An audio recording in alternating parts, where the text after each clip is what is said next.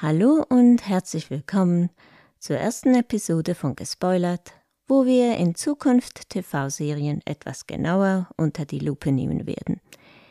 Ich habe ein besonderes Faible für Serien, die eine literarische Vorlage haben, aber interessiere mich auch allgemein für alle Arten von Serien, vor allem für Genreserien, Fantasy, Science Fiction und so weiter. Ich bin Cory und in dieser Episode werfen wir einen Blick auf die kommende Serie Silo oder Silo von Apple TV Plus. Und dies ganz ohne Spoiler.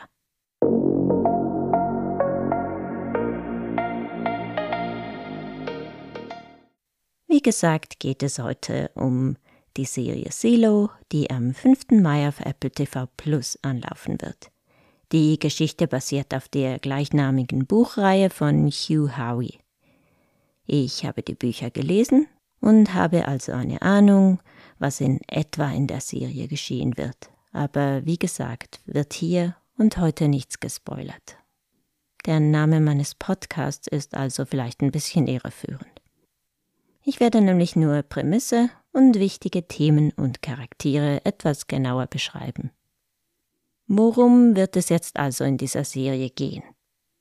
Ich würde sagen, die Buchreihe ist eine postapokalyptische Science-Fiction-Geschichte, die in einer Welt spielt, in der die Überlebenden nach einer Katastrophe in einem riesigen unterirdischen Silo leben. Und wenn ich riesig sage, dann meine ich echt massiv. Es gibt fast 150 Stockwerke und keinen einzigen Lift.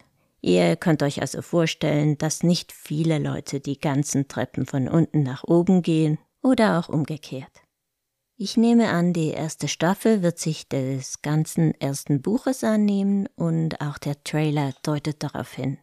Es gibt nämlich Sequenzen im Trailer, die eigentlich nur aus den späteren Teilen des Buches sein könnten. Im Original heißt das erste Buch Wool und ich werde später noch kurz darauf eingehen, weshalb dies so sein könnte. Soviel ich weiß, sollte auch die Serie zuerst so heißen, aber ich bin ganz froh, dass, dass der, das Ganze umbenannt wurde. Das erste Buch ist eigentlich eine Sammlung von mehreren Novellen und einer Kurzgeschichte und springt deshalb inhaltlich ein bisschen umher. Die Buchreihe besteht auch noch aus zwei weiteren Büchern, weiteren Kurzgeschichten und sogar einer Graphic Novel. Es sollte also genügend Stoff für mehrere Staffeln vorhanden sein, mindestens für drei. Wobei wir beim zweiten Buch ein kleines Fragezeichen machen müssen, aber später noch mehr dazu. Am Anfang des ersten Buches wendet man sich in einer Kriminalgeschichte. Aber mit der Zeit lernt man dann immer mehr über die strengen Regeln und die etwas undurchsichtige Regierung im Silo und wir lernen, dass manche Leute sehr unzufrieden mit ihrer Situation sind. Es gibt, wie gesagt, fast 150 Stockwerke und je weiter unten man sich befindet, desto weiter unten steht man auch in der sozialen Hierarchie des Silos. Es gibt natürlich Menschen, die dies ändern möchten. Viel mehr kann ich zur Geschichte allerdings im Moment nicht sagen, denn das wäre jetzt bereits ein Spoiler.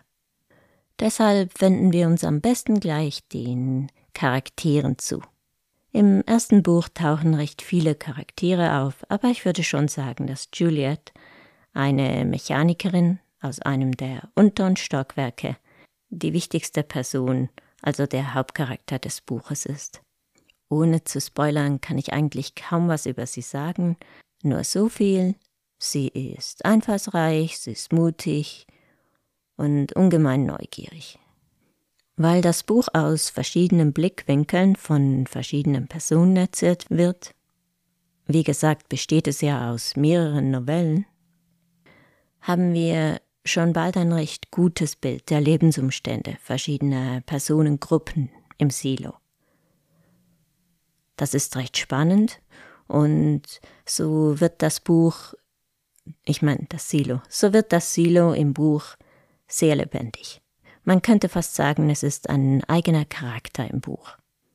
Es gibt aber auch sonst ziemlich viele Charaktere im Buch, und recht viele davon sind auch interessant, Trotzdem ist es für die Serie unumgänglich, einige davon wegzulassen. Das wäre sonst einfach zu viel. Dann lass mich mal darüber sprechen, was uns thematisch für eine Serie erwarten wird. Die Bücher drehen sich um den Wunsch nach Kontrolle und Macht auf der einen Seite und den Wunsch nach Freiheit auf der anderen. Und es werden noch soziale Themen wie Klassenunterschiede behandelt. Und gleichzeitig wird aber auch gezeigt, wie die allermeisten Menschen im Silo die Gesetze überhaupt nicht hinterfragen. Sie gelten als Gott gegeben. Gemäß dem Schriftsteller ist dies einer der Gründe, weshalb das erste Buch im englischen Original Wool, also Wolle hieß. Das war ein Hinweis auf Schafe, die einfach so durchs Leben gehen, ohne irgendetwas zu hinterfragen. Also im übertragenen Sinn. Ich glaube, keiner von uns weiß, was im, was im Kopf von Schafen wirklich vorgeht. Es gibt aber noch einen weiteren Grund für den Namen, denn, und das ist jetzt ein ganz kleiner Spoiler, kommt aber schon ziemlich am Anfang des Buches vor. Leute, die gegen Gesetze im Silo verstoßen, werden häufig rausgeschickt ins Ödland außerhalb des Silos. Also sie werden verbannt. Dabei nehmen sie einen Wolllappen mit, damit sie draußen die Kameralinse putzen können, durch die die Außenwelt von drin gesehen werden kann. Das muss jede Person tun, die rausgeschickt wird, und bisher hat dies auch jede einzelne Person getan, obwohl es ihnen ja eigentlich draußen egal sein könnte, was die drin jetzt sehen. Weshalb dies alle tun, ist ein weiteres Geheimnis des Silos. Ich würde also sagen, die Bücher erzählen eine dystopische Science-Fiction-Geschichte mit politischen Untertönen. Die Geschichte ist spannend erzählt, es wird nur ganz selten langweilig und es dürfte wirklich schwierig werden, aus diesen Büchern eine langatmige TV-Serie zu machen. Ich würde sagen, gehen wir als nächstes vielleicht auf potenzielle Probleme ein, die bei der Umsetzung auftreten könnten. Zum einen wäre da das Setting. Beinahe die gesamte erste Staffel dürfte in einem Silo spielen, was für die Macher gut und schlecht ist.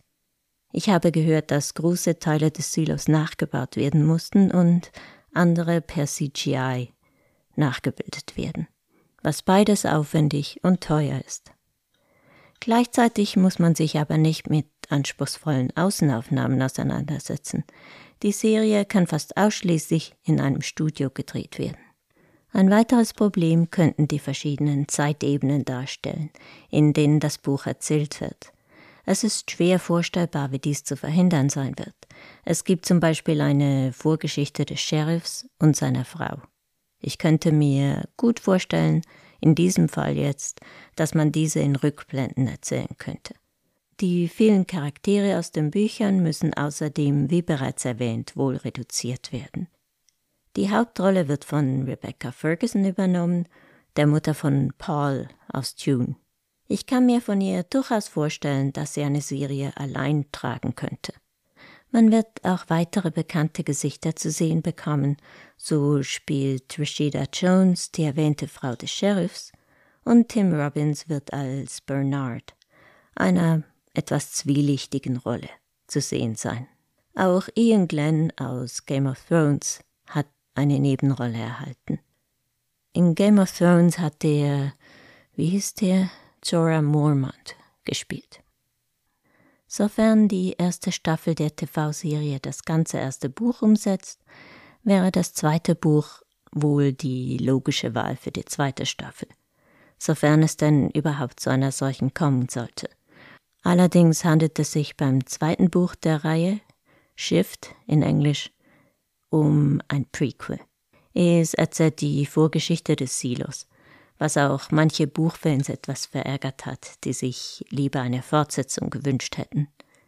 Die Geschichte ist jedoch wichtig und sehr interessant erzählt. Man sollte sie bestimmt nicht weglassen. Es dürfte allerdings schwierig werden, TV-Zuschauern eine zweite Staffel mit einem völlig anderen Cast schmackhaft zu machen.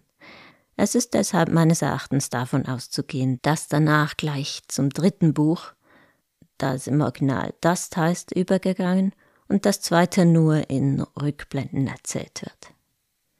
Man könnte das dritte Buch, das eher kurz ist, auf zwei Staffeln ausdehnen, wenn man vielleicht das zweite Buch daneben in Rückblenden erzählt. Ich persönlich finde aber, dass man nach drei Staffeln sicher das Wichtigste erzählt hat. Außerdem muss man heute ja froh sein, wenn man überhaupt drei Staffeln erhält.